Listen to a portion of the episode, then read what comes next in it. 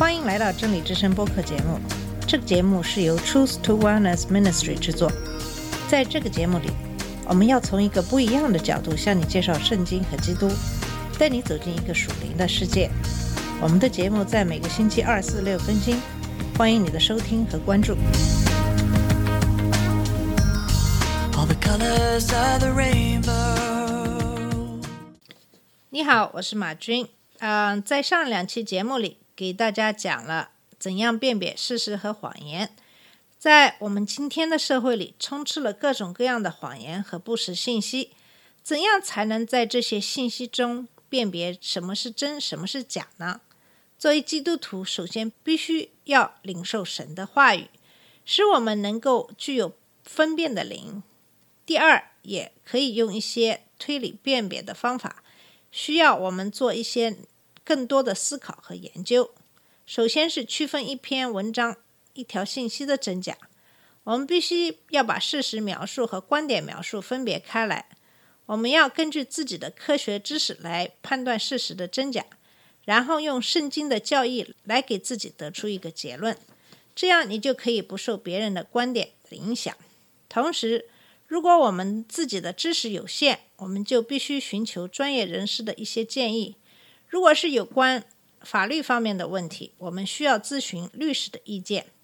最近我也接触了一些律师，询问一些问题，才知道，如果你需要跟法院打交道的话，很多时候你必须要通过律师，因为太多的法律规定，法庭没有时间去跟你一一解释。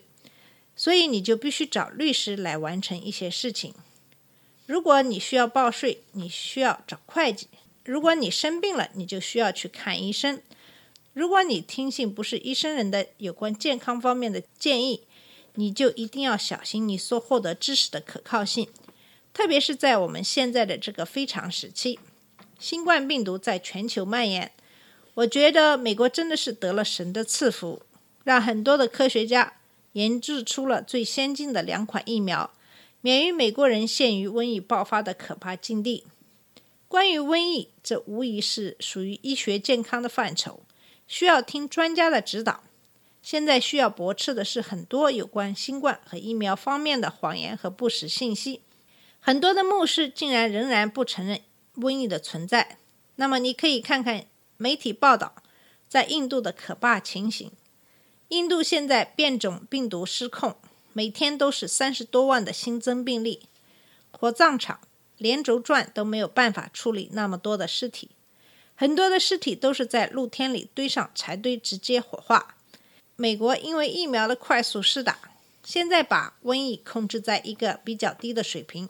现在愿意施打疫苗的人都可以有疫苗打，剩下的很多人都不愿意施打疫苗。百分之二十五的成人说他们不会接受疫苗，很多这些成人中是白人福音教徒，这就得益于那些大型教会的牧师成天累月的在散播的不实信息。我想这些教会的牧师真的需要考虑到他的信徒的安全问题。如果他们真的有爱心，他们就应该劝他的信徒去接受疫苗，这样我们这个国家就可以达到群体免疫。如果你是川普的忠实的追随者，那么我要告诉你，川普在离开白宫之前就已经施打了疫苗，很显然他是怕死的。第二次得新冠的话，他就不会受到作为总统的特殊待遇，他就可能有性命之忧。这就是为什么他偷偷施打疫苗的原因。作为他的追随者，你要知道，如果你因为得新冠死去，川普根本都不会知道你的姓名。就算你有幸不是那百分之二的死于新冠的人，可是新冠留下的后遗症可能令你一辈子都不会有好日子过。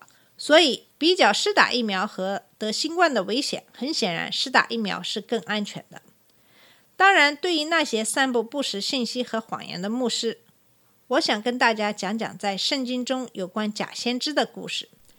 第一个是在《列王记上》二十二章的一个故事。这章是这样说的：亚兰国和以色列国三年没有战争，到了第三年，犹大王约沙法下去见以色列王。以色列王对陈普说：“你们不知道激烈的拉莫是属我们的吗？我们岂可静坐不动，不从亚兰王手里夺回来吗？亚哈问约沙法说：“你肯帮助我去攻取激烈的拉莫吗？”约沙法对以色列王说：“你我彼此不分，我的名与你的名一样，我的马与你的马一样。”约沙法对以色列王说：“请你先问耶和华。”于是以色列王召集先知，约有四百人，问他们说：“我上去攻取激烈的拉莫可不可以？”他们说：“可以上去，因为主必将那城交在王的手里。”约沙法说：“这里不是还有耶和华的先知，我们可以求问他。”以色列王对约沙法说：“还有一个人是英拉的儿子米盖亚，我们可以托他求问耶和华。只是我恨他，因为他指着我所说的预言不说吉言，单说凶言。”约沙法说：“王不必这么说。”以色列王就招了一个太监来说：“你快去将英拉的儿子米盖亚招来。”以色列王和犹大王约沙法。在撒玛利亚城门前的空场上，各穿朝服，坐在位上。所有的先知都在他们面前说预言。基拿拿的儿子西底家造了两个铁脚，说：“耶和华如此说：你要用这脚抵触亚兰人，直到将他们灭尽。”所有先知也都这样预言说：“可以上激烈的拉莫去，必然得胜。”因为耶和华必将那城交在王的手中。那去招米盖亚的使者对米盖亚说：“众先知异口同音的都向王说吉言，你不如与他们说一样的话，也说吉言。”米盖亚说：“我指着永生的耶和华起誓，耶和华对我说什么，我就说什么。”米盖亚到王面前，王问他说：“米盖亚，我们上去攻取激烈的拉莫，可不可以？”他回答说：“可以上去，必然得胜。耶和华必将那城交在王的手中。”王对他说：“我当嘱咐你几次，你才奉耶和华的名向我说实话呢？”米盖亚说：“我看见以色列众民散在山上，如同没有牧人的羊群一般。”耶和华说：“这民没有主人，他们可以平平安安的各归各家去。”以色列王对约沙法说：“我岂没有告诉你，这人指着我所说的预言，不说吉言，单说凶言吗？”米盖亚说：“你要听耶和华的话。我看见耶和华坐在宝座上，天上的万军是立在他左右。耶和华说：谁去引诱亚哈上激烈的拉莫去阵亡呢？这个就这样说，那个就那样说。随后有一个神灵出来。”站在耶和华面前说：“我去引诱他。”耶和华问他说：“你用何法呢？”他说：“我就要在他众先知口中做谎言的灵。”耶和华说：“这样你必能引诱他。你去如此行吧。现在耶和华是谎言的灵入了你这些先知的口，并且耶和华已经命定降祸于你。”金拿拿的儿子西底家前来打米盖亚的脸，说。耶和华的灵从哪里离开我与你说话呢？米盖亚说：“你进严密的屋子躲藏的那日，就必看见了。”以色列王说：“将米盖亚带回，交给伊宰亚门和王的儿子。”约阿施说：“王如此说，把这个人下在监里，使他受苦，吃不饱，喝不足，等候我平平安安的回来。”米盖亚说：“你若能平平安安回来。”那就是耶和华没有记着我说这话了。又说：“众民啊，你们都要听。”以色列王和犹大王约沙法上激烈的拉莫去了。以色列王对约沙法说：“我要改装上阵，你可以人穿王服。”以色列王就改装上阵。先是亚兰王吩咐他的三十二个车兵长说：“他们的兵将无论大小，你们都不可与他们征战。”只要与以色列王征战，车兵长看见约沙法，便说：“这必是以色列王。”就转过去与他征战。约沙法便呼喊，车兵长见不是以色列王，就转去不追他了。有一人随便开弓，恰巧射入以色列王的甲缝里。王对赶车的说：“我受了重伤，你转过车来拉我出阵吧。”那日正是越战越猛。有人扶王站在车上抵挡亚兰人。到晚上，王就死了，血从伤处留在车中。约在日落的时候，有号令传遍军中，说：“各归本城，各归本地吧。”王既死了，众人将他送到撒玛利亚，就葬在那里。又有人把他的车洗在撒玛利亚的池旁，狗来舔他的血，正如耶和华所说的话。这就是列王记二十二章的大部分的内容。这个故事开始就讲亚兰国和以色列国三年没有征战。这个亚兰国就是现在的叙利亚。以色列国的王亚哈被世上的罪恶的念头占据，想去攻打亚兰国。犹大王约沙法和以色列国的亚哈是亲家，因为战事和家事就去见以色列的王。当亚哈问约沙法是不是愿意和他一起去攻打亚兰的时候，虽然约沙法愿意提供他的军队和兵马。但是他还是坚持，他们要先求问耶和华。从这两个王的对话中，我们可以看出，耶沙法对于耶和华的意愿要比亚哈更敏感。然后亚哈就找了他自己的四百个先知，这所有的四百个先知都讲了亚哈想听的话，就是去攻打亚兰必得胜。约沙法并不相信这些先知的预言，他只相信耶和华的先知英拉的儿子米盖亚。但是亚哈不喜欢米盖亚，因为米盖亚总是不喜欢说他喜欢听的吉言，总是说凶言。但是约沙法还是坚持要听听米盖亚的预言，这样米盖亚就被带到了两个王前。在两个王前，米盖亚和另一个先知西底家之间爆发了冲突。